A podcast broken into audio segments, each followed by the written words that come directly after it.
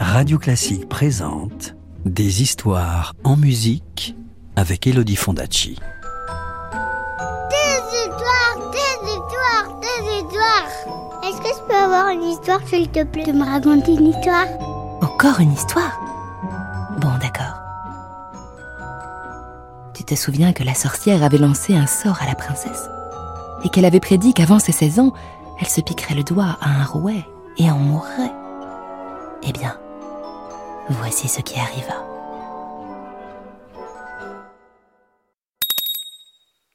Chapitre 4 La quenouille.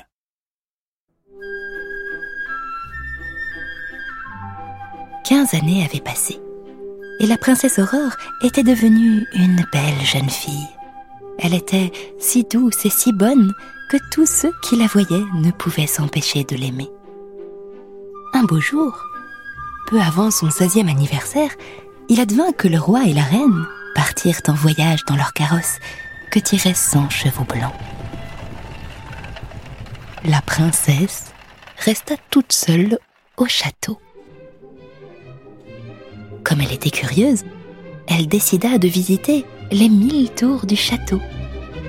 Elle en découvrit de minuscules et de grandioses. Certaines étaient transparentes comme du cristal, d'autres étaient tellement étroites qu'on ne pouvait pas rentrer à l'intérieur. Certaines étaient si hautes qu'elles grimpaient jusqu'au ciel et touchaient les étoiles. Et puis, la princesse remarqua une tour à laquelle elle n'avait jamais fait attention auparavant. Une tour toute tordue et brinque-ballante, avec un petit toit pointu percé d'une unique lucarne. Intriguée, la princesse se dirigea vers la tour. Lentement, elle monta un escalier en colimaçon dont chaque marche grinçait sous ses pas et parvint à une petite porte tellement basse qu'elle dut se pencher pour la franchir.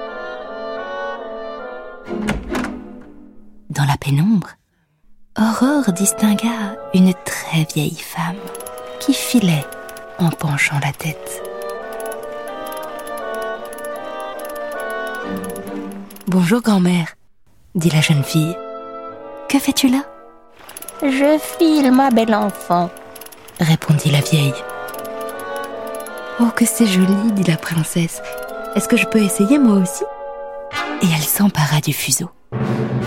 Mais à peine l'eut-elle touché qu'elle se piqua le doigt et tomba évanouie. La vieille éclata de rire et l'on reconnut sous son déguisement la fée maléfique qui était revenue pour accomplir sa terrible prédiction. Il y eut un éclair et la sorcière disparut en laissant à ses pieds la jeune fille inconsciente.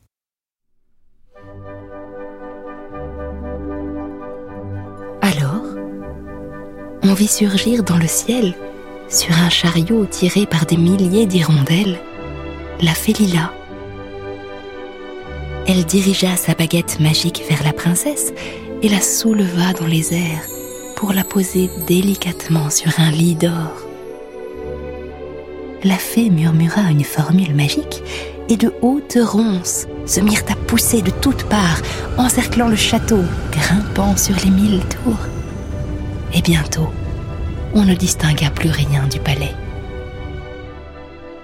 Puis, la fée souffla, et à chaque fois que de son souffle elle effleurait quelqu'un, il tombait dans un profond sommeil.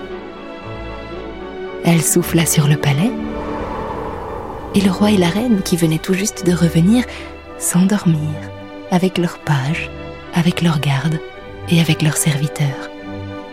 Elle souffla sur les cuisines, et les marmitons qui faisaient tourner les broches s'endormirent eux aussi. Elle souffla sur les écuries, et les cent chevaux blancs du carrosse s'endormirent.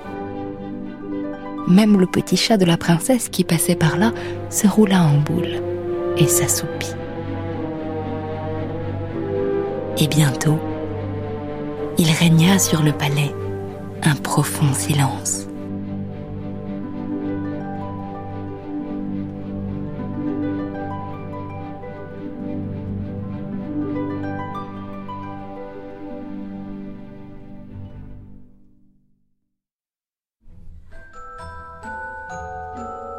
Veux connaître la suite de l'histoire Je te la raconterai plus tard, c'est promis. À bientôt. C'était La Belle au Bois dormant. Une histoire écrite et racontée par Elodie Fondacci sur une musique de Piotr Tchaïkovski. Retrouvez la suite du conte en podcast sur radioclassique.fr. Radio Classique, des histoires en musique.